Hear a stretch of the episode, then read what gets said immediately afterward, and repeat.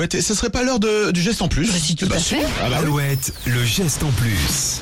Et les startups françaises ont des idées très ingénieuses en ce qui concerne l'avenir du marché textile. Oui, vous avez peut-être vu dans l'émission Qui veut être mon associé sur M6, la marque Circle fabrique des vêtements et des chaussures de sport à base de fibres de bois, eucalyptus, épicéa ou encore bouleau, des produits 100% recyclables qui sont déjà commercialisés. Ouais.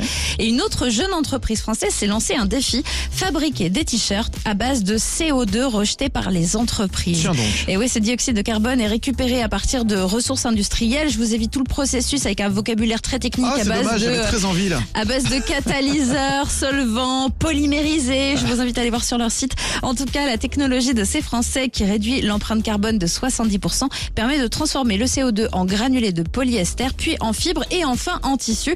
Bon, c'est pas demain qu'on mettra ces t-shirts inédits. Une usine pilote devrait voir le jour l'année prochaine en Belgique. Eh ben, on espère que ça va marcher en tout Des cas. C'est t-shirts à base idée. de pollution.